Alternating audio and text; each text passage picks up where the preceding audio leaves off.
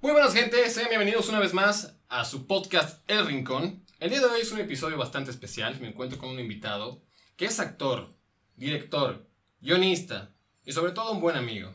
Leonardo Pacheco, ¿cómo estás? ¿Qué tal, Derek? ¿Cómo estás? Yo muy bien, hermano. ¿Tú? Todo bien, todo tranquilo. Aquí nomás, laburando. Te agradezco mucho por haber venido. La verdad eres el primer invitado. Teníamos hace mucho tiempo que hemos empezado este proyecto que no invitábamos a nadie. Y es un honor que tú seas el primero. Gracias, gracias. El honor es mío, Derek. quiero que nos cuentes un poquito más a la gente. Yo ya te conozco. Pero quiero que le cuentes a la gente un poquito más quién tú eres, qué haces, a qué te dedicas y qué es lo que te gusta hacer. Bueno, uh, como ya me he dicho, mi nombre es Leonardo Pacheco. Soy estudiante de comunicación. Tengo 21 años. Y bueno, sí, ya, ya lo has dicho, actúo. Me gusta actuar y escribir y también dirijo. Dirigí una, una película precisamente en la, por la cual nos conocemos. Sí. Tú y yo. y, y, bueno, me, me, encanta mucho lo que es el mundo de la, de la cinematografía, digamos. Es, es lo que me apasiona porque es algo que me llena me hace sentir, digamos, como que ese es para lo que, para lo que nací. Platícanos un poco cómo inicia este Leonardo Emprendedor a la hora de hacer eh, películas, a la hora de hacer tu primera película, mejor dicho, este Leonardo multifaceta de actuar, dirigir, escribir. ¿Cómo inicia ese, ese yo, Leonardo? Bueno, uh,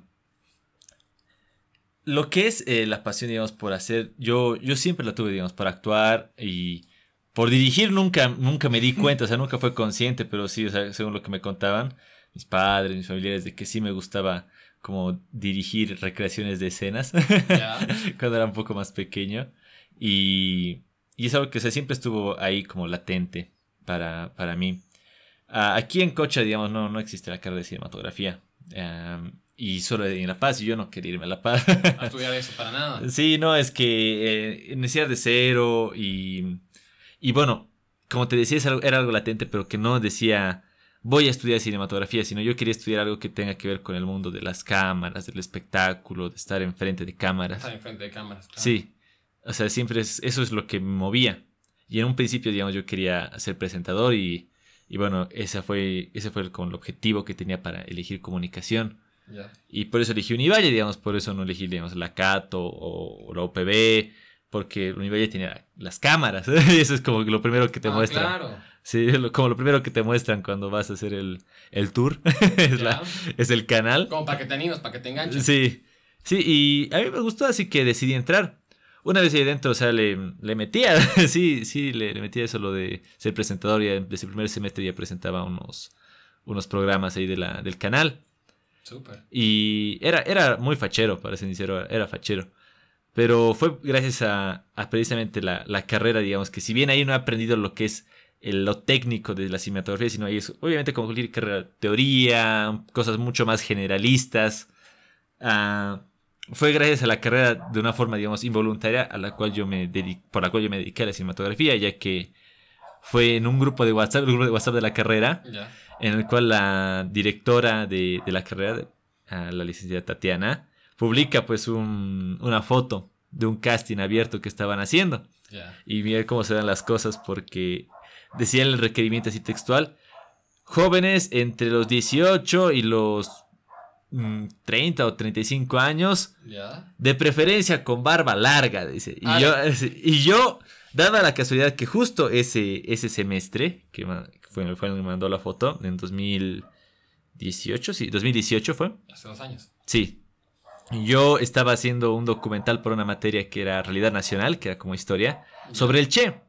Y me acuerdo que fui hasta Valle Grande, tú digas, hasta, hasta el lugar donde, donde se filmó, donde fue capturado y donde murió el Che, a filmar las imágenes para ese documental. Y yo como que actuaba del Che, pero tenía el, la barba súper larga, el cabello súper largo, así parecía un guerrillero. ¿Esa fue tu primera actuación? Sí, vamos a era involuntario porque el documental era entre yo y mi compañera Cecilia. Solo entre nosotros dos hacíamos. Y bueno, era como yo veía muchos documentales de, Discovery, de, de, History de Discovery. Me gusta ese estilo de que habla, digamos, un experto y después lo recrean con actores, ¿no es cierto? Ah, ya, ya, perfecto. sí, e, eso a mí me encanta porque creo que es la mejor forma de aprender. Yo aprendí muchas cosas gracias a esos documentales y quería hacer algo parecido. Ya, ya, ya. Y obviamente no se puede hacer con dos personas, pero, pero medio que trataba. O sea, tú a la, a la vez que actuabas, ¿hablabas a través de cámaras? O sea, perdón, o sea, hacías esto como, esta introducción a lo que se va a hablar de... Sí, digamos, yo, yo daba como, era el narrador Ya, y daba pie, digamos, a lo que, a lo que dijeran los expertos, porque fuimos a entrevistar a un par de militares, a miembros del Museo Che Guevara, y después actuaba, porque me gustaba ejemplificar las cosas. Y fue por eso que yo tenía el cabello largo y la barba larga, así que me animé pues a ir al casting. ya. Y fue de muy, muy, muy buena suerte de la cual logré entrar porque decía, ah, la, la convocatoria es de 12 a 6 de la tarde, o a 4 de la tarde creo que era. Ya, pues yo supongo que vas y hasta esa hora, digamos, como que la puerta está abierta para que entres y hagas, ¿no es cierto? No tenía ni idea de cómo era un casting antes, jamás lo había hecho. Y llego ahí, eso de las 2, 2 y cuarto, llego al lugar y la puerta estaba cerrada. Y yo digo, ¿qué? Puta. ¿Qué, qué pasa? Y ¿Qué pasa? ¿Qué pasa? Y uno- justo hay unos señores delante mío que tocan la puerta y les, les un, un chico y le dice, sí, pero ya, ya, es demas- ya son demasiada gente y digamos, el, el casting concluye a las 4. Y dije, ah, no, no es que de 2 a 4 recibían, sino que de 2 a 4, a las 4 terminaba el casting. Ah, la ¿Te? ¿Qué? Y tú fuiste a las 6. sí, o sea que de, 2, de 12 a 4 eran los periodos de evaluación, o sea que toda la mañana tenían que ser fila. Ah. ¿Entiendes? y yo, ¿qué? ¡No! No mames. Ya me estaba por ir y dije, ah, bueno, ya ni modo. Estaba por ir, pero el chico me, me ve así como de pies a cabezas y creo que ha visto mi barba así enorme. De, O sea, te estaban Sí, buscando a ti, literal. sí, y- pero pueden pasar si quieren. Y yo, ¡ay, sí! Y, y paso. Y después, bueno, ah, di mi casting. No, ese día no di mi casting, fue lo más chistoso.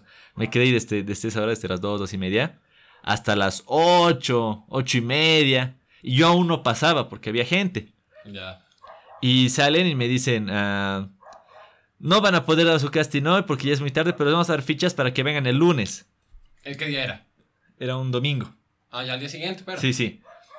Yo digo, ¿qué? Ay, ya bueno. ¿Voy o no voy al día siguiente? ¡Ya iré! Fui, me tomaron mi... Como ya éramos mu- muchos menos, digamos, éramos 10, 15 personas, fue más rápido. Claro. Y ahí me tomaron mi casting, me dijeron, está bien, lo has dado bien, solo no te afeites la barba hasta el miércoles, ah, te vamos a llamar. Y pasó el miércoles de esa semana y no me hablaron. Dije, ah, bueno, ya ni mod. Es una mierda cuando no te hablan. ¿no? sí. Dije, ya, bueno, o sea, ni, ni- Porque en ese momento, fíjate, era tan. Era tan poco mi, mi interés, te ubicas, real, de decir, quiero ir. Porque hay gente que yo conozco gente que es así, que va a todos los castings, que sabe el nombre de todos los actores de Cochabamba, de todos los Sí, directores, de todas las personas, gente que está muy metida en el mundo. Yo en ese momento no lo estaba. Era como de algo de, sí, ya, si se da bien, si no, no. Porque ni siquiera decía que era para una película, solo decía un casting. Ajá. ¿ya? Y ese miércoles no me llaman, yo, bueno, ya ni modo. Y un día estoy en mi cuarto y pasa el miércoles de la siguiente semana. O sea, una semana más. Sí. Y me llaman de que sí ha sido seleccionado para actuar en un papel de extra como soldado número 2. Pero tienes que venir a este lugar, vas a firmar tu contrato. Y yo, ah, ya, qué fachero. Sí. claro. Voy, eh, me hablan, pues el director y me dice, me acuerdo, esto es lo más, esto es lo más chistoso de toda, la- de toda esa experiencia. Me dicen, bueno, yo soy el director de la película. Lo bueno, nuestro objetivo es promover nuevos talentos. Vamos a, vamos a promoverlos ustedes porque al final de cuentas de la gente se acuerda de lo, de los actores más que de los directores, ¿no? Obviamente. Te apuesto que tú no sabes cuál es el director de Avengers. Y yo digo, ¿cuál de la 1, 2 o 3? Le digo. De cualquiera. Creo que es Joss, Joss Whedon y de la siguiente son los hermanos Rousseau. Ah, pero es porque vos estudias comunicación, dice yo. yo me río de, ah, bueno. y nada, pues firmo y actúo pues en la película como extrante. Sí, sí, como soldado 2. Soldado 2. Ni nombre tenía. Y al final me, me metió un nombre de soldado García, creo. Pero con la barba y todo. Sí, con la barba y todo. Y estuve, estuve casi un año y medio con esa barba porque, ponte, desde que empecé a hacer mi... Más o menos en junio nos dijeron que teníamos que hacer ese documental hasta diciembre, Ya. ¿ya? Y todo ese tiempo estaba con barba. Ajá. Después las filmaciones fueron en, en diciembre de 2018 y en febrero de 2019, o sea, no fueron continuas, sino una en diciembre y la otra mitad en febrero. Así que todo este tiempo tenía que estar con la barba larga y parecía un vagabundo cuando iba al gimnasio y mi instructor, Puta. mi instructor me decía de, oye, ¿no te quieres afeitar?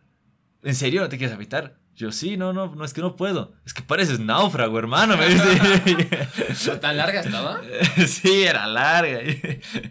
y yo, pero bueno, ya ni modo, hasta que terminamos de filmar y ya pude parecer una persona un poco más decente. claro. Oye, pero cabrón, entonces, esa experiencia, ¿qué tal? Estar delante de las cámaras, supongo que era una producción bastante buena. Sí, o sea, era, era súper low cost, pero uh, tenía, digamos, uh, la facilidad yo para poder ver qué es lo que estaba haciendo. Si bien yo era un extra venía los días digamos, que no me correspondía venir solamente para ver cómo se hacía, porque era como era la primera vez, la primera, primera vez que veía que cómo se hacía una, una filmación una ficción, digamos, porque solo nos mandaba a hacer reportajes o documentales así.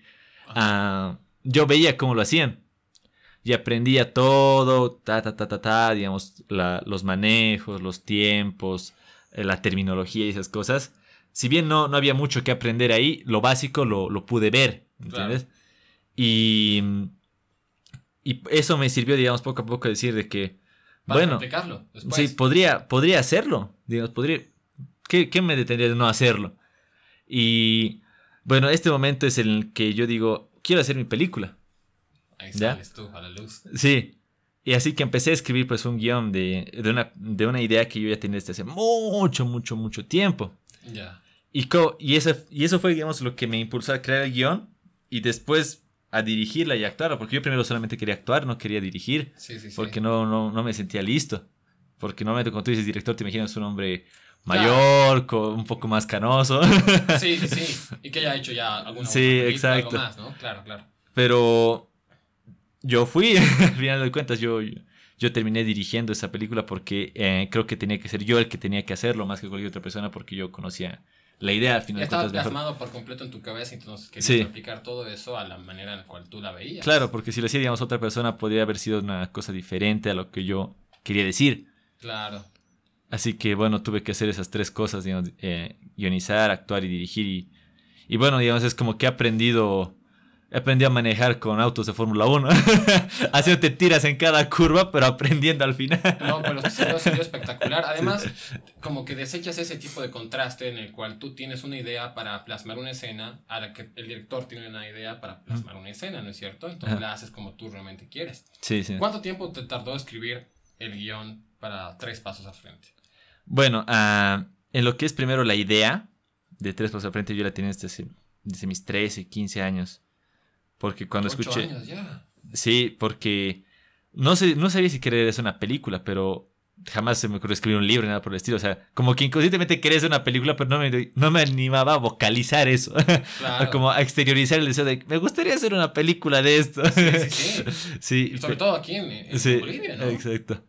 Y bueno, la historia era muy linda, digamos, me, me gustaba mucho la historia por los documentales precisamente en esos que uno de Carlos Mesa, en el de, la Guerra del Chaco, en el cual abran sobre los tres pasos al frente y hacen una recreación. Creo que lo vi. Sí, y es, es cortita la recreación, muy pequeña, pero con mucho feeling, muy, muy, muy buena, digamos, mucho sentimiento. Y me gustaba tanto, digamos, esa forma, ese, ese relato, porque lo, lo, narra bien, digamos. Es, es chistoso, solo son dos minutos de, de relato. Ya. Están tan bien contados, casi con el sentimiento que se transmite, con la música y todo. Claro que, me gustaba. Y por eso desde esa época yo ya sabía bien la historia. Y cuando ya tuve como la valentía de animarme a escribirlo, lo escribí pues aprendiendo de YouTube, de, donde podía aprender, porque como te dije, digamos, eh, yo recién el semestre pasado me enseñaron a hacer uh, guiones literarios. O sea, tus obviamente a tus 13, 14 años no tenías ni idea. No, ni la más mínima idea. Sí, pero sí tenía la idea de, en la cabeza. Claro. nunca lo escribí jamás. Es más, yo no suelo escribir a mano, mi letra es horrible. no, no suelo escribir para nada a mano. Y pasó mucho tiempo hasta que recién me animé a escribir un guion así de la, de la nada. Sí. ¿Y qué es lo, lo, principal que te fijas a la hora de querer escribir un guion? Los personajes, cómo se trama la historia, a qué dirección quieres llevar esto, o sea... Sí, yo creo que, o sea, lo primero que, que veo es lo que quería contar, lo que quieres decir porque eso es como lo, lo principal. Después puede venir, digamos, el cómo decirlo, pero primero es el qué quieres decir. Creo que tal vez esa es la clave de, de, qué es lo que hace una buena película de una mala película, digamos, lo que lo que se quiere transmitir. Lo que debe estar cabrón es generar o crear personajes los cuales tengas que ver o decir, este tiene una vida así, este otro tiene una vida así con contrastes así, o este tuvo una familia atrás que está dejando por hacer esto y el otro. Entonces, a la hora de ponerlos en un guion, pues tienes que sumar esas cosas y escribir su, o sea, su, su guion, vamos a decirlo así otra vez, base a su vida, ¿no es cierto? Exacto. exacto, exacto, exacto. Yo, mm, el proceso que yo seguí era de que primero quería contar una historia de, de, de hermanos. Primero, era, lo primero que quería contar, una historia de hermanos en la guerra. Ya. Y después, poco a poco, digamos, fui aportando, porque mi familia tiene mucha tradición, digamos, de policial y militar. Así que preguntaba, ¿qué es, digamos, lo más característico de, de estar ahí? Porque la hermandad tiene un cierto sentido diferente cuando estás en ese tipo de situaciones o en esa vida. Porque ah, algo que se ve plasmado, digamos, en todas las películas de guerra es, es esa, esa lealtad, ese cariño que se genera entre camaradas, ¿no es cierto? Entre, Como hermanos en armas, ¿entiendes? Y y ese sentimiento de hermandad lo podía plasmar no solamente con hermanos biológicos, sino también con amigos. Y creo que eso es, lo que, lo que más me gusta. Es, tal vez el sentimiento que más me agrada es el de el compañerismo y la amistad que se genera cuando están en, situaciones difíciles. Esa lealtad que se, que se logra tener y no se podría tener en ningún otro momento si no fuera en una situación así. Mm, entiendo. ¿Tú te creas como bases sólidas, vamos a llamarlo así, cuando creas un personaje, dices, yo creo que este personaje, vamos a decir eh, Duarte, mm. O vamos a decir Martínez, ¿sí? Quiero que este personaje sea así, así, así, así, a la hora que estás escribiendo el guion. Y a la hora de hacer el casting, a la hora de recolectar estos personajes para que interpreten esos, ¿cómo tú te puedes dar cuenta qué personaje es indicado para interpretar ese papel que tú quieres eh, que interprete, ¿no? O sea, o bien un cabo, bien un soldado, o bien un un general, o sea, cómo tú decides qué es lo que realmente vas a necesitar o qué es lo que requieres en ese personaje. Ah, bueno, ah, para construir un personaje, primero quería, eh, es como un engrane, ¿te das cuenta? Eh, imagínate una película como un reloj, ¿entiendes? Y que los personajes principales suelen ser los relojes, los engranes más grandes. Ya. Pero para que estos engranes giren se necesitan piezas un poco más pequeñas, incluso en los relojes en piezas diminutas, milimétricas, que son, digamos, los, ah, los figurantes en, lo que es una historia. Ya, ya, ya. Pero cada uno de esos engranes son necesarios para que el reloj funcione, ¿entiendes? Así que tienes que saber construir, digamos, a tus personajes en función a la historia en sí, a lo que quieres contar. Por ejemplo, si tú quieres mostrar de que ah, en la guerra, digamos, ya entrando un poco más a, a lo que es la película, quería mostrar los distintos lados de, lo que era el conflicto, digamos. Eh, es muy simplista decir, digamos, de que los... Como en la guerra del Pacífico, los, los bolivianos son los buenos y los chilenos son malos y punto, se acabó, para de contar. Existen, digamos, muchas aristas, que incluso en la película no, no logró rescatar todas porque sería muy difícil, ¿entiendes? Muy, muy difícil retratar todo lo que, lo que implicaba una guerra en una hora y media, ¿entiendes? Es muy complicado. Seguro que sí. Y quería mostrar, digamos, cómo son, cuál es el sentimiento que motiva a un soldado en diferentes personas, ¿entiendes? Porque hay soldados que lo hacen por diferentes motivos y otros que tal vez esa motivación no es tan fuerte. Y lo mismo en el ejército paraguayo, digamos, hay personas que lo hacen por honor, por gloria, por venganza o por deber. Sí, pues porque los mandaron a la guerra. Exacto, así que son, son facetas, son matices que necesitaba mostrar y y una vez de que identificas, digamos, eh, un matiz, por ejemplo, yo quiero contar cómo eran los, las personas que iban por, por gloria. Ya, muy bien. Eh, ya que es lo antagónico al sentimiento que quiero mostrar que es patriotismo, ¿entiendes? O, o yo que sea honor. Ya. Y lo hacen, digamos, por un poco más de gloria personal o vanidad. Ya, creas ese sentimiento. Muy bien. Que este sentimiento esté representado por un personaje. Claro. Y en base a ese sentimiento, como ese, como su rasgo principal, lo creas, ¿entiendes? Y para no hacerlo completamente plano, le vas agregando más y más y más y más cosas. Perfecto. Y así es como, digamos, lo, lo construyes. Ah, ya. Y a la hora de, de, hacer la película como tal, de rodar la película, ¿qué es lo primordial en lo cual que tienes que priorizar para que tu película salga como quieres que salga? La imagen, el sonido, los actores, el lugar donde se rueda. ¿Qué es lo que tú pones en, o sea, encima de todo? Lo que hago encima de todo es, digamos, la, actuación. Creo que es lo que tiene que ser lo mejor porque al final de cuentas tú puedes tener muy linda fotografía, digamos. Claro. ¿Ok? O muy buen sonido. Pero si la actuación no se ve real, al gran público, digamos, a las personas a las cuales yo siempre quiero llegar, lo nota a primer instante. Y, mientras, y si tú notas ya una mala actuación, es mucho más fácil que la gente empiece a notar todo el resto de errores que pueda haber. Correcto. Pero en cambio, si hay una buena actuación, ah, la gente se queda con eso y se, y se sumerge en lo que es la historia. Porque, por ejemplo, se- en La Rosa de Guadalupe, todo el mundo se da cuenta de, de los errores de continuidad, de, de los errores de luz, te ubicas, de, de todo, porque la actuación es mala, ¿entiendes? Es, es- es horrible. Y por eso la gente se da cuenta de todo eso. Pero, por ejemplo, si vas a una película mucho, mucho más ah, bien actuada, por ejemplo, El pianista. Ya. o, o ¿cómo se llama esta? Ah, Gladiador, Vale. tú ah, te, inmers- te, te sumerges tanto en lo que es la historia por las actuaciones que tienen sus, sus intérpretes como Joaquin Phoenix, digamos, que actúa en Gladiador, son tan buenas que dejas de lado por completo otro tipo de errores. No digamos. andas fijándote en qué está mal está Exacto, bien, ¿no? porque tú ya estás sumergido en la historia, ¿entiendes? Y, y eso es lo principal. ¿te? O sea, no, más que priorizar, digamos, otras cosas más técnicas, primero es la actuación y siempre tiene que ser eso. Es porque es tu primera línea de defensa, ¿entiendes? Es como, como construyes un castillo, que es una película. Ajá. Pero si tus muros son de, de paja, y no importa que tu, que tu castillo sea de, de piedra, igual te lo van a hacer tiras, ¿entiendes? Correcto, correcto. O sea, tienen que ser consistente la actuación primero. Y eso como director debió volarte la cabeza el hecho de estar fijándote cómo actúa la gente, fijándote eh, la hora, fijándote este, la, la luz, etcétera, y mil cosas más. Ahora, a la hora de repetir una escena y una escena y una escena más para que salga, ¿no? O sea, este Leonardo multifaceta a la hora de actuar, de dirigir, etcétera, se debió volver loco en días de rodaje. Sí, ¿Cómo? sí, al inicio es un poco más, más complicado, digamos, porque como entré sin mucha, mucha experiencia previa, eh, en especial en una cosa tan grande, ah, era, era complicado al inicio. Pero eh, la clave para hacer algo bien hecho es no, es no hacerlo solo. Tienes que tener siempre un buen equipo, porque no importa que estés Steven Spielberg, Steven Spielberg Claro. solito no va a filmar el, so- Rescatando Soldado Ryan, necesita tener todo un equipo. Así que, y mientras más fuerte sea tu equipo y mientras más te apoye, mejor va a salir el producto.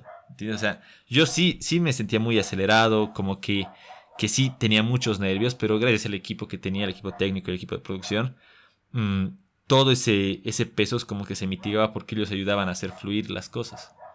Tener un equipo igual de actores, supongo, un equipo de producción, de postproducción, etcétera, que te ayude en, en las escenas. O sea, puede ser un poco, ¿cómo te digo? No, no voy a decir molesto, pero puede volarte la cabeza que alguien más te diga, oye, esto está bien o esto está mal, o oye, este debería actuar de esta manera o el otro, o quizá este error deberías corregirlo y así. Tú, como, como director, que lo tuviste que hacer al final, este, te diste cuenta de que no, no te ibas a dejar influenciar por opiniones de los demás y, ver, y querías hacerlo como tú realmente lo, lo veías. Claro, o sea, siempre, siempre hay que ah, tener en cuenta qué es lo que tú quieres contar. Pero tampoco sirve eh, eh, el cerrarte solamente en tu idea, porque si no aceptas sugerencias, pues es más propenso que cometas errores, porque mientras más personas, digamos, puedan aportar, se puede enriquecer. También hay que saber filtrar, o sea, imagínatelo como, como un director técnico. ¿Entiendes? Que está, que está dirigiendo un partido de fútbol. ¿Ya? Y vienen sus ayudantes y le dicen, deberías hacer este cambio, deberías moverlo, por ejemplo, a, de falso 9 o, o cambiar de formación, etcétera, etcétera. Tú tienes que agarrar esas sugerencias, analizarlas y ver si aplicarlas o no. Claro. Porque puede ser de que resulte muy bien y que ganes el partido, o puede ser que resulte muy mal y que te metan cinco goles. O sea, es, es lo mismo. O sea, el trabajo de director no solamente está en crear, sino también en escuchar las sugerencias y discernirlas para aplicarlas. Bien. Siendo un director de los... eh, no, no creo que haya muchos aquí en Bolivia.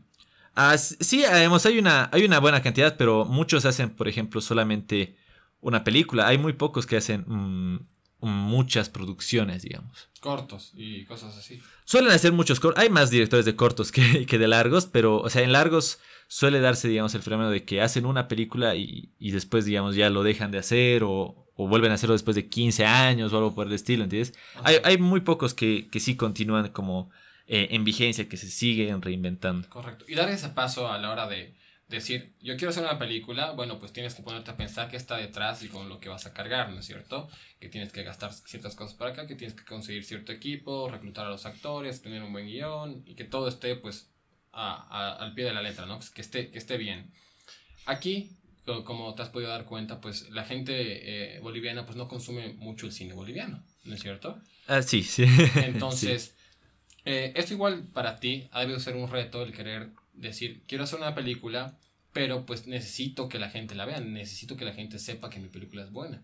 Entonces yo creo que es un gran paso el que dan muchos directores acá, muchas personas que quieren, meterte a este, que quieren meterse a este mundo del, del cine y todo, pues pero a veces solamente la película está una semana en el cine, a veces no tiene el impacto que quisieran llegar. Entonces, ¿tú cómo manejas ese aspecto al cual eh, te brindas a ti mismo la confianza necesaria para poder emprender este proyecto? Ah, bueno, yo creo que la clave para, para hacer que tu película sea vista es saber qué tipo de película quieres hacer. Porque existen, digamos, películas de autor y películas comerciales. Las películas de autor son un poco más de análisis, que no son tanto para el gran público. Con lo que la, mayoría de personas suele pensar que son películas muy lentas o muy largas. ese tipo de, de cine. Y el cine comercial que, tiene muchas aristas también, digamos. Hay un cine que es como un híbrido entre, entre el de autor y el comercial, digamos, que tiene mensaje, tiene trasfondo, pero también es entretenido. Por ejemplo, El Club de la Pelea, digamos. que es, una película con mucho contenido, pero que también es comercial. Y hay películas que también dentro del cine comercial que son solamente entretenimiento, digamos como Transformers o Rápidos y Furiosos, que solamente son para verlas y entretenerte, digamos. No, no tienen ningún otro otro fin de análisis o un fin artístico, solamente es, entretenimiento y eso también es completamente válido. Así que, primero, si tú quieres hacer de que, si lo ves como un negocio, el cine boliviano aquí, aquí en, nuestro, en nuestro país, tienes que darte cuenta de que si quieres hacer cine de autor, es muy probable que la gente del gran público no la vea.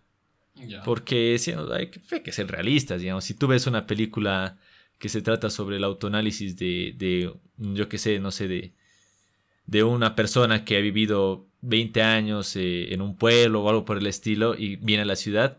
Sí, sí la, o sea, la premisa es muy interesante, puede ser una, una joya, ¿entiendes? Correcto. Pero la gente si va a gastar 35 pesos en eso o ver, digamos, a Kung Fu Panda, Correcto. va a ver Kung Fu Panda, ¿entiendes? Porque, porque está garantizado el entretenimiento tienes que saber entender también lo que el público quiere. Pero eso también se debe a que en, cuando estás en cuando tu película está en cartelera, no hay mucho, no hay otra película a la par que, que sea boliviana y tengas para elegir dos opciones bolivianas. Sí, eh, eso es precisamente por el flujo de producción, digamos, es muy es muy escaso el flujo aquí, a pesar de que en estos últimos años ha ido aumentando. Seguimos uh, muy lentos en lo que se refiere a, al ritmo. Por ejemplo, en Argentina o en Chile, Brasil, México se estrenan películas nacionales cada mes. ta, ta, ta, ta, ta, hay, opciones, porque hay una industria. La industria es, es, como la misma palabra dice, un producto tras otro, un producto tras otro. hay hay una ventaja, creo yo, en eso de ser el primero o en eso de ser los últimos. Te lo, voy, te lo voy a poner así. Supongamos que estamos en un pueblo en el cual no existe ningún restaurante. ¿Vale? No existe ningún restaurante. Entonces, tú tienes la idea de poner un restaurante ahí. Y puede ser que mucha, mucha gente, muchos de tus familiares o amigos te digan, oye, no pongo su restaurante ahí porque no hay gente y la gente no va a ir. O puede ser otros que te digan, oye, sí, pon un restaurante ahí porque no hay ninguno. O sea, la gente va a ir si es que pones uno, ¿entiendes? Entonces, a medida que van poniendo más, pues la gente va, va yendo más.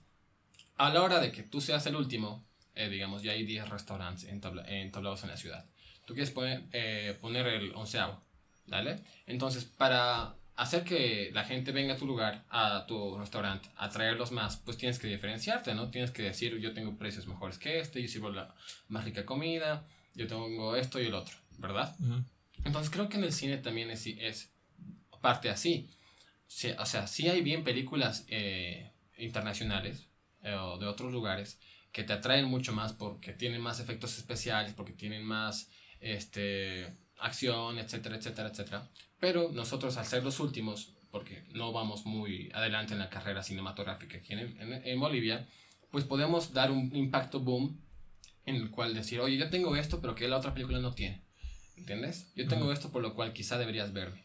Entonces creo que la gente debería empezar a consumir más lo nuestro, pero ¿cómo podríamos hacer que la gente quiera consumir más lo nuestro? entendiendo al público. Tienes que escucharlo. Tienes que saber qué es lo que quieren. No puedes, no puedes ir a vender a tenedores a un lugar donde venden sopas, ¿entiendes? O sea, no, no, no, tienes, no tiene sentido. Tienes que saber escuchar al público y darles lo que quieren, ¿entiendes? Porque si es que tú mueres en la tuya, está bien, te, van, te va a ver gente, pero jamás va a ser un negocio rentable si quieres apuntar ese modelo de negocios de llenar salas. No, no, no se va a lograr. Así que también el error, el otro extremo, es querer imitar a los gringos, ¿entiendes? El querer imitarlos completamente. Si tú quieres hacer una película de autos aquí en Bolivia, Rápidos y Furiosos lo va a hacer mucho mejor, ¿entiendes? Y si quieres hacer una versión boliviana de Rápidos y Furiosos, eso no, eso no funciona. Eso no va a funcionar. Lo que tienes que hacer es algo auténtico. Sí te puedes parecer, porque muchas películas se parecen entre sí, digamos. ¿Cuántas películas de la Segunda Guerra Mundial hay? Obvio. ¿Cuántas películas de Vietnam hay? O sea, es un montón, ¿entiendes? La cosa es que tienes que darle el toque que lo hace diferente. ¿Te Y hay cosas que nosotros tenemos aquí que nadie más lo tiene y que se pueden explotar. Sin caer en lo que es lo, lo típico, lo trillado, que veo que es, eh, por ejemplo, ese, el endogenismo, digamos, o, o ese tipo de cosas, eh, cosas en, temática indígena, Pachamama, te ubicas esas cosas. Eh, eso ya es un recurso muy utilizado, válido, muy hermoso, ¿entiendes? Pero que a veces por sobreexplotarlo termina, pierde un poco el chiste, ¿entiendes? O sea, tienes que, que saber qué cosas usar y cómo usarlas. O, sea, tienes que leer al público. Yo creo que esa es la, la clave para, para llenar una sala. O sea, es como que agarrar cosas así, digamos, indígenas, aymaras, etcétera. Es como si estuvieras vendiendo tenedores a la gente que quiere sopa.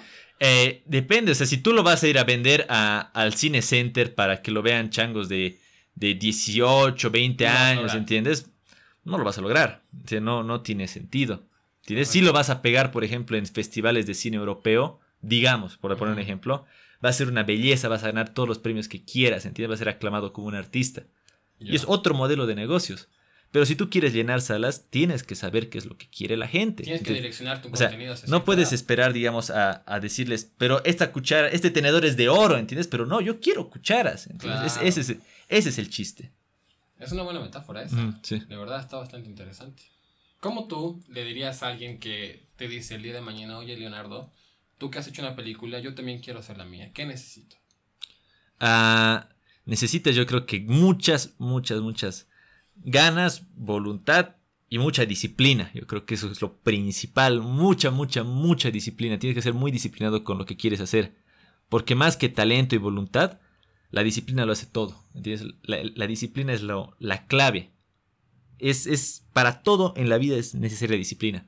Y parece como lo que te dice tu mamá, te das cuenta de que tienes que ser disciplinado. Tienes que comer tus Sí, pero eh, es que la verdad es la clave, ¿comprendes? O sea, es... Eh, tengo un amigo que se llama Jorge, Jorge Cruz, que es el director de foto aquí de la, de la película. Ya. Y que me, me, dijo en una charla precisamente esto una vez, de que los artistas, por ejemplo los pianistas y esas cosas, pueden nacer superdotados, digamos, estadísticamente uno entre mil o dos mil millones, que va a tener ciertas facilidades pero necesita la disciplina para cultivar su arte, ¿entiendes? Para ser un buen, buen pianista, ¿entiendes? No, hace, no es solamente el talento, ¿entiendes? Y cuando me dice eso es exactamente lo mismo que me decía mi madre toda mi vida, ¿entiendes? Y, y, yo creo que esa es la verdad, ¿entiendes? Porque hay que cultivarlo, hay que ser muy disciplinado. Si quieres hacer cine, tienes que ver cine, tienes que, tienes que consumir todo lo que, lo que se refiere a cine, tienes que cultivar, o sea, tus conocimientos para hacerlo.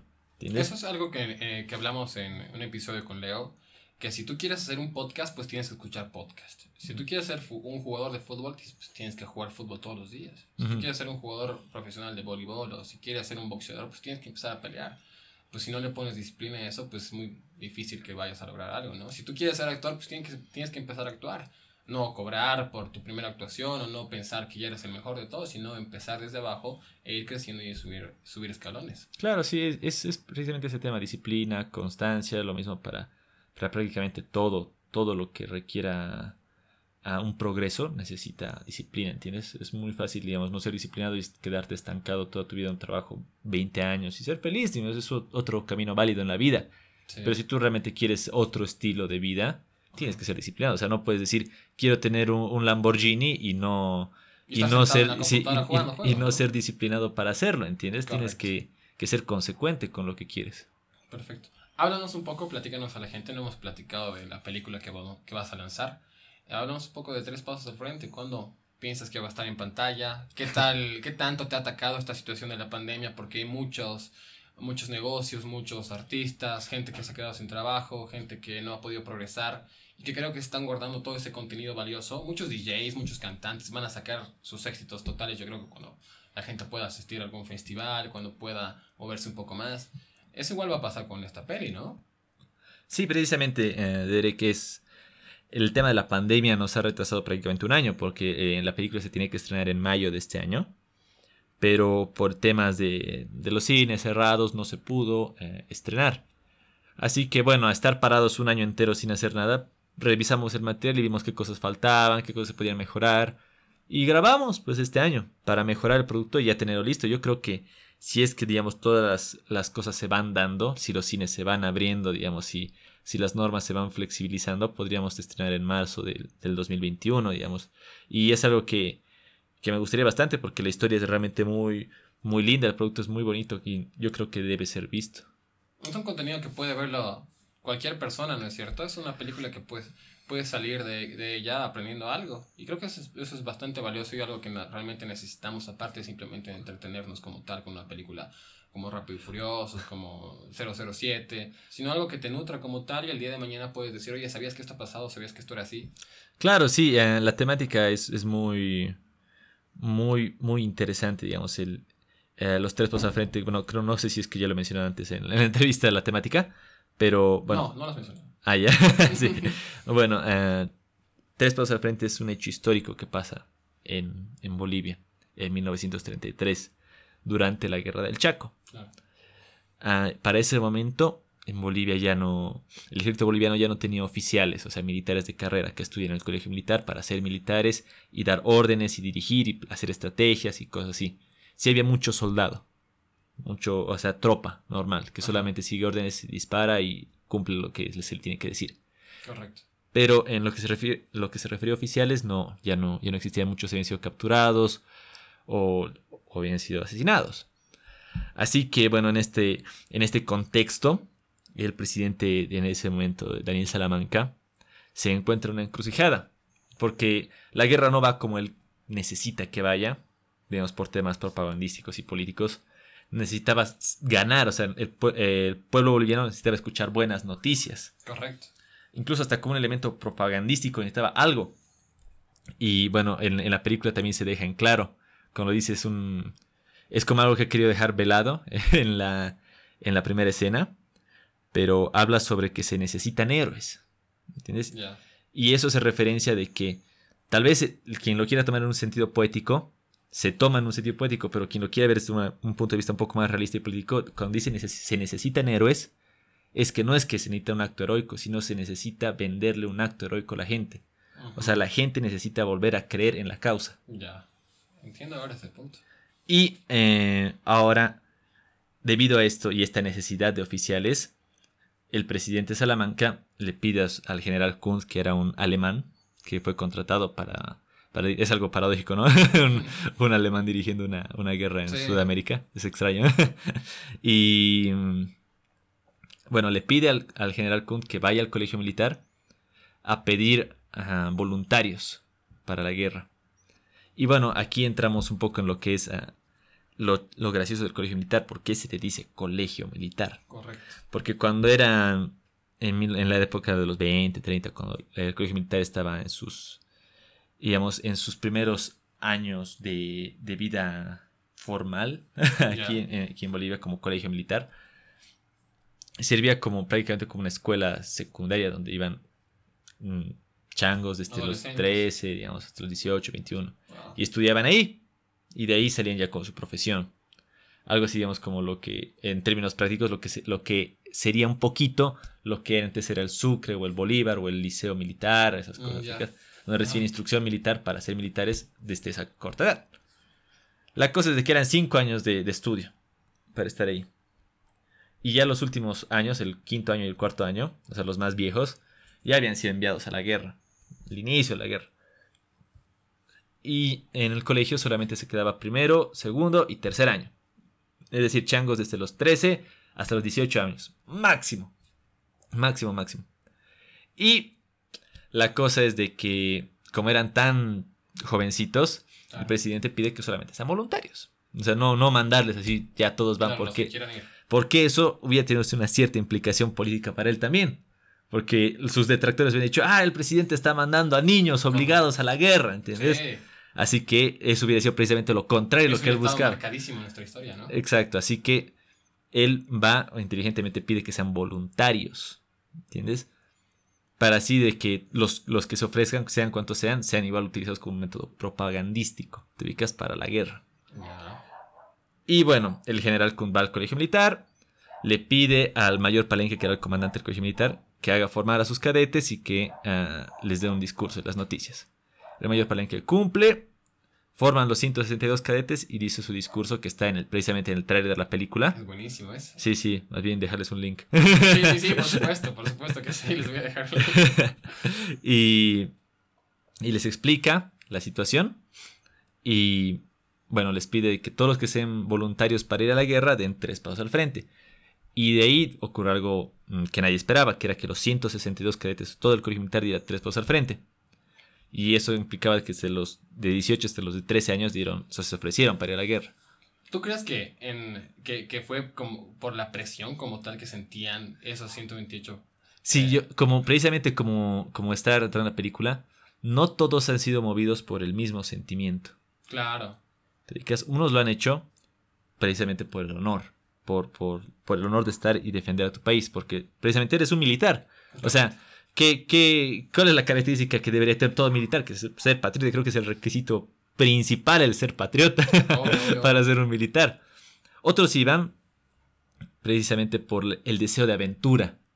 Uy, o sea, pero... el, el querer ir a una guerra, ¿entiendes? El, el- esa necesidad, ese deseo de, de adre- de adrenalina. Otros lo hicieron por presión Claro. y otros lo hicieron porque lo estaban haciendo sus amigos. Y ¿Entiendes? si tú te quedabas, puta. Sí.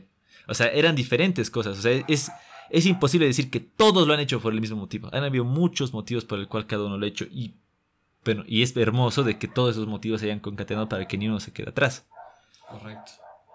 ¿Tú crees que eso, si, si alguien acá se hubiera quedado en, en- O sea, no hubiera ido a la guerra, hubiera sido como que mal visto?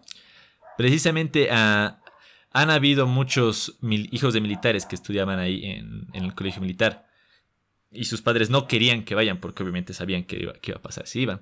Así que presionaban y movían influencias para que los más pequeños, los más changos, se queden en Villamontes, que era como nuestro centro logístico. Y que ya los de 15 hasta los 18 años vayan nomás, no se vayan a la guerra al frente. El tema es que, está, que llega un punto en el cual los, los paraguayos han avanzado tanto en la guerra que han llegado a, a atacar a Villamontes, que era nuestro Sí, centro. O sea que de cualquier forma todos han tenido que estar en combate, no había lugar seguro ahí. Así Ese- que ese- no había, no había, digamos, un escape.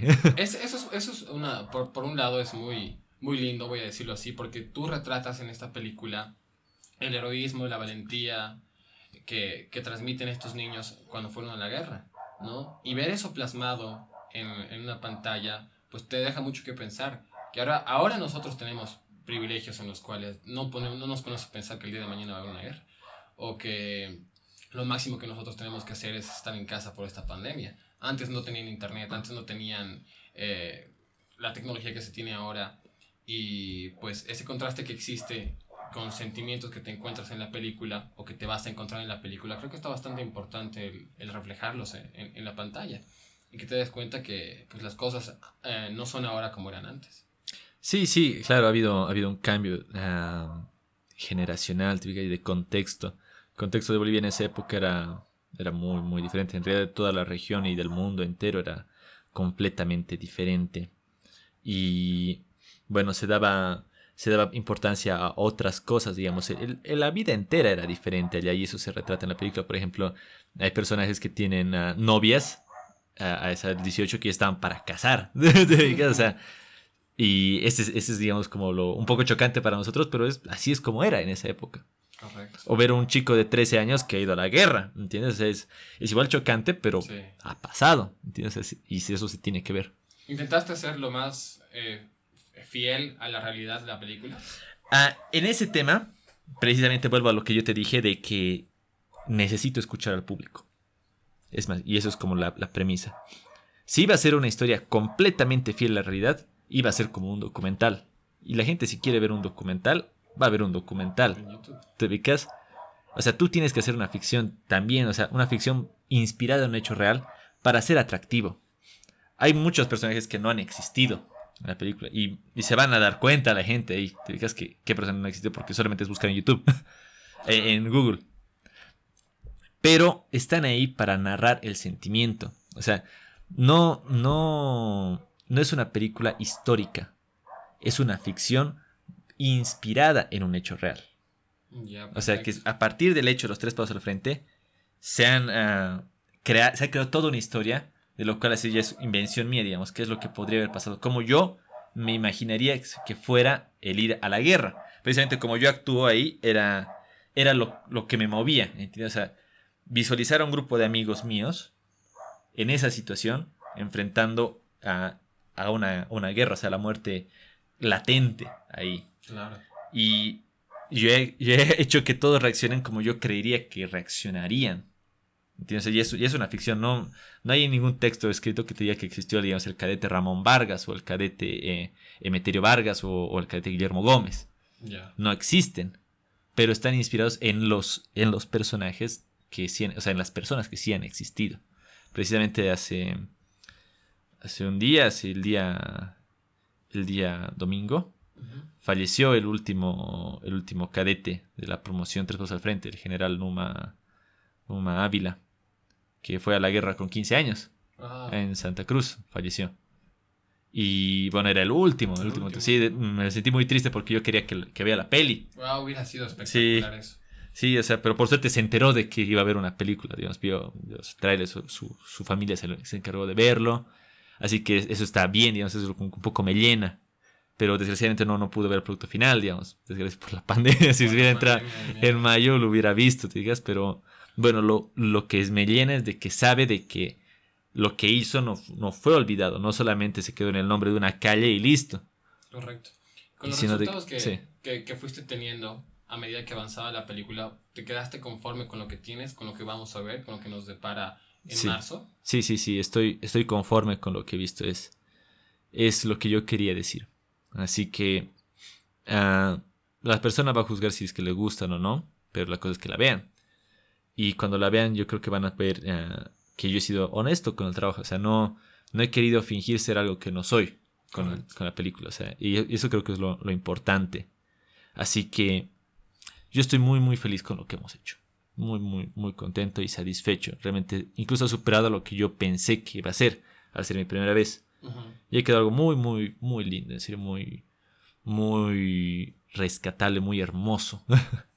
bueno, pues felicidades. Ya para, para ir cerrando, hermano. ¿Qué, qué, qué depara a Leo Pacheco? ¿Qué, qué sigue? ¿Qué más eh, vamos a poder ver de ti en el transcurso de estos años? ¿Qué, ¿Cuáles son tus planes a futuro? Bueno, o sea, quiero que se estrene la película. Quiero de que, de que rinda frutos, digamos, que la gente vaya a verla, de que se pueda recuperar lo invertido, porque no es una cifra menor, digamos. pero, pero eso es lo principal, o sea, que la gente lo vea, que conozca, que disfrute. Y una vez de que, digamos, si es que la, la película rinde, es el producto rinde, poder pensar ya en una, siguiente producción, que yo creo que sí se va, se va a lograr, porque lo que hemos visto de la gente es que está muy al tanto de la película, quiere verlo, hay mucho, mucho interés por ver el producto y es algo muy bueno, porque es prácticamente tu cosa de todos los días recibir mensajes de, de cuándo se estrena la película o o qué, qué, qué, es lo que se tiene que hacer para verla. He visto en, en, YouTube gente de Paraguay está comentando que felicidades por esto, por lo que están haciendo, que quiero verla, que si es que saldrá acá, que esto, que lo otro. En YouTube, juntando la página donde es la productora de Jump Studios con otra página más eh, de Bolivia, no me acuerdo. Historias de Bolivia, Historias de Bolivia, llegan más o menos a más de un millón de reproducciones. Sí, sí, sí, sí, llegamos a más de un millón de reproducciones juntando, digamos, todas las, las plataformas que, en las cuales se ha subido el, el tráiler. Y sí es algo muy, muy grande, digamos, es, es genial porque eh, en Facebook hemos logrado tener más de 300.000 reproducciones. ¡Wow! hasta el día de hoy. Hasta el día de hoy, digamos, y, es y solo le he metido, digamos, 100 bolivianos en publicidad. ¡Wow! o sea... Si hubieras metido más, hubieras tallado eso. Claro, sí, yo creo que una, ese, es como tu, como el marketing es como tu bombita de prueba. ¿Entiendes? O sea, lanzas eso con un muy poco, muy poca inversión para ver, digamos, cuánto es el alcance orgánico de eso, para tratar de contaminar lo menos posible tu alcance orgánico. Así de que, de que todo lo que ves es fruto de lo que la gente quiere. Y si es que tan bien leído solamente con gente que ha ido compartiendo, comentando esas cosas, yo creo que si se invierte ya que eso va a pasar para el segundo tráiler que se va a venir muy muy pronto donde se va a anunciar la fecha de estreno. Genial, hay un segundo tráiler entonces. Sí, sí, va a haber un segundo tráiler donde se va a anunciar ya la fecha de estreno, nuestros auspiciadores. O sea, ya mucho más. El primer tráiler sirve para anunciar que existe una película y que se empiece a hablar.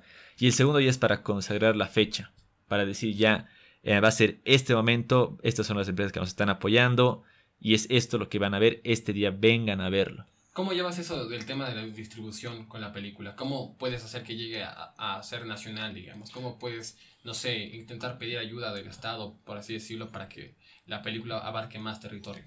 Ah, sí, si bien no hemos tenido, digamos, apoyo del Estado hasta ahora, hasta ahora, porque se podría llegar a tener, digamos, con empresas de, del Estado que obviamente han estado muy comprometidas con el tema del arte antes, con otras películas, podrían estar ahora. Ah, no hemos recibido un apoyo económico. Pero sí hemos recibido apoyo logístico de lo que es el ejército.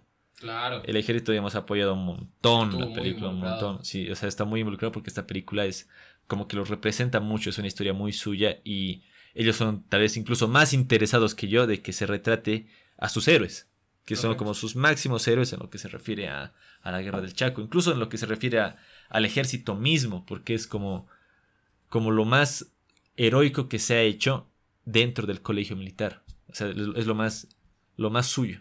¿Esta película la vamos a poder ver en toda Bolivia?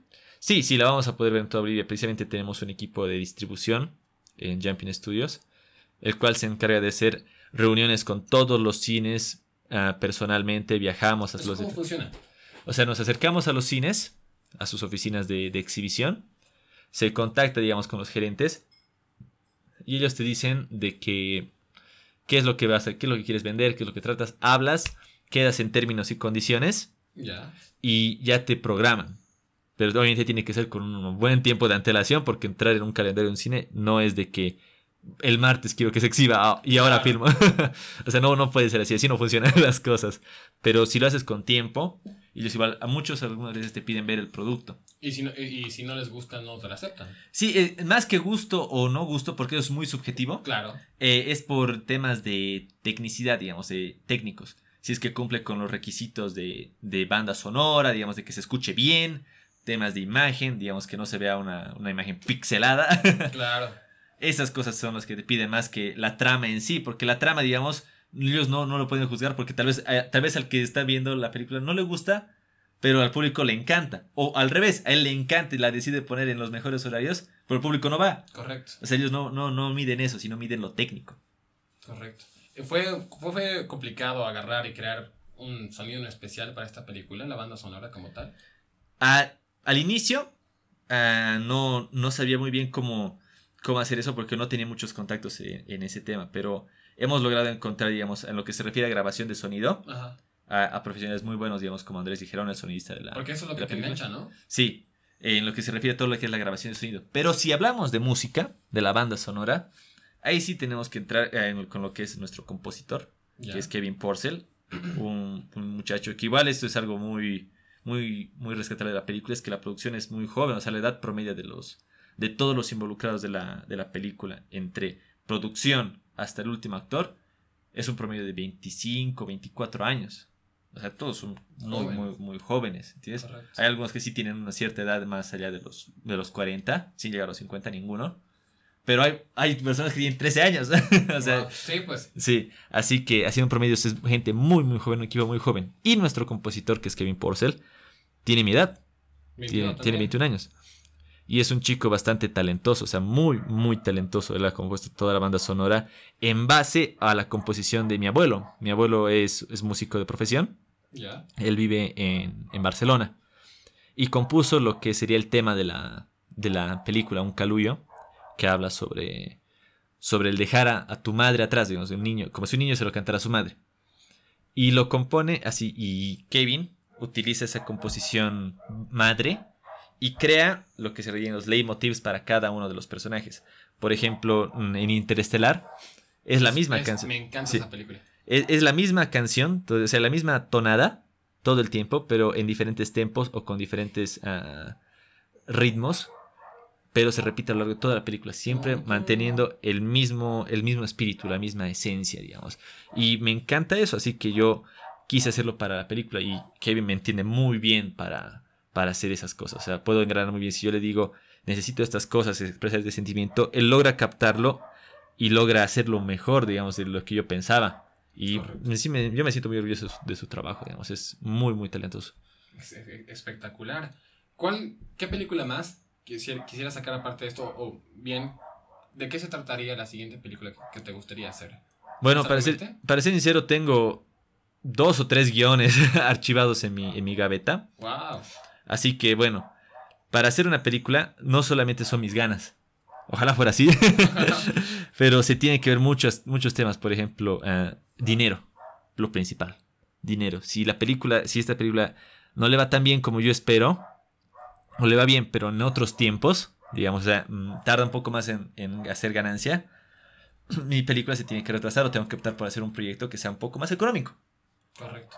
Así que todo depende, digamos, todo depende mucho, mucho de cómo le vaya esta película. En todo aspecto. ¿Entiendes? Es, es, como la carta de presentación y la llave para hacer los siguientes proyectos, digamos. Depende cómo le vaya esto, digamos. Así que por eso es importante que compartan. No, no, Más bien si puedes dejar dónde te pueden seguir, dónde pueden ver el tráiler, dónde pueden darle like a las páginas, pues estaría genial. Ah, bueno. Ah, en lo que se refiere a las páginas de Facebook, estamos como Jumping Studios así en inglés. Sé que es un poquito, un poquito difícil, siempre que doy el NIT me, piden que lo escriba. Seguramente. Sí, pero es, es Jumping Studios, ah, se lo vas a dejar por favor escrito ahí abajo los links. Igual en Instagram estamos como Jumping Studios y en Facebook y en YouTube igual, Jumping Studios. También pueden buscar en YouTube más fácil, tres pasos al frente en el buscador. Es el primerito. Sí, ese es el tráiler, tráiler oficial de la película entran ahí, tengan cuidado con entrar a los cortos. Hay cortos de 11 minutos o cosas así ¿Cuánto que... dura este, el tráiler? Dura casi 3 minutos. Casi 3 minutos. Pero es clarito, es tráiler oficial película y está subido por el canal de Jumping Studios. Buenísimo. ¿Y a ti dónde te pueden seguir gente? Bueno, uh, yo estoy como Leonardo Pacheco en Facebook y en Instagram estoy como Leo Pacheco, ok. Ok. ok. sí, es que no quiere poner 345. Este, Leonardo tiene Leo Andrés barra baja 98. sí, yo estaba como Leo Pacheco 345 antes. bueno, pues hermano, de verdad, muchas gracias por, por haber venido. Creo que con esto ya vamos concluyendo. Te agradezco mucho por tu tiempo, por haberte dado la vuelta. Esperemos que en un futuro más pues vuelvas a venir con otras o, sea, con otra información que nos puedas brindar sobre qué tal ha ido la película, en qué estás pensando, qué más vas a sacar, qué más vas a hacer. Ha estado bastante interesante, pues de verdad, te agradezco mucho por haber dado la vuelta, hermano. No, gracias a vos, Derek, gracias por invitarme al podcast, ojalá que pueda volver algún, algún momento. está, está muy bonito, realmente es un muy buen proyecto, así que te deseo eh, la mayor de las suertes. Gracias, de verdad, gracias. Gente, ya saben dónde seguirnos. Estamos como El Rincón en Facebook, en eh, YouTube, en Pocket Cast, Radio Public, Spotify y un montón de plataformas más de audio estamos como El Rincón. Agradeceríamos mucho que le dieran like y se suscriban. También, por favor, no olviden seguir a, Leito y a la página de Jumping Studios para que estén al tanto de tres pasos al frente. Esto fue todo por El Rincón. Gracias.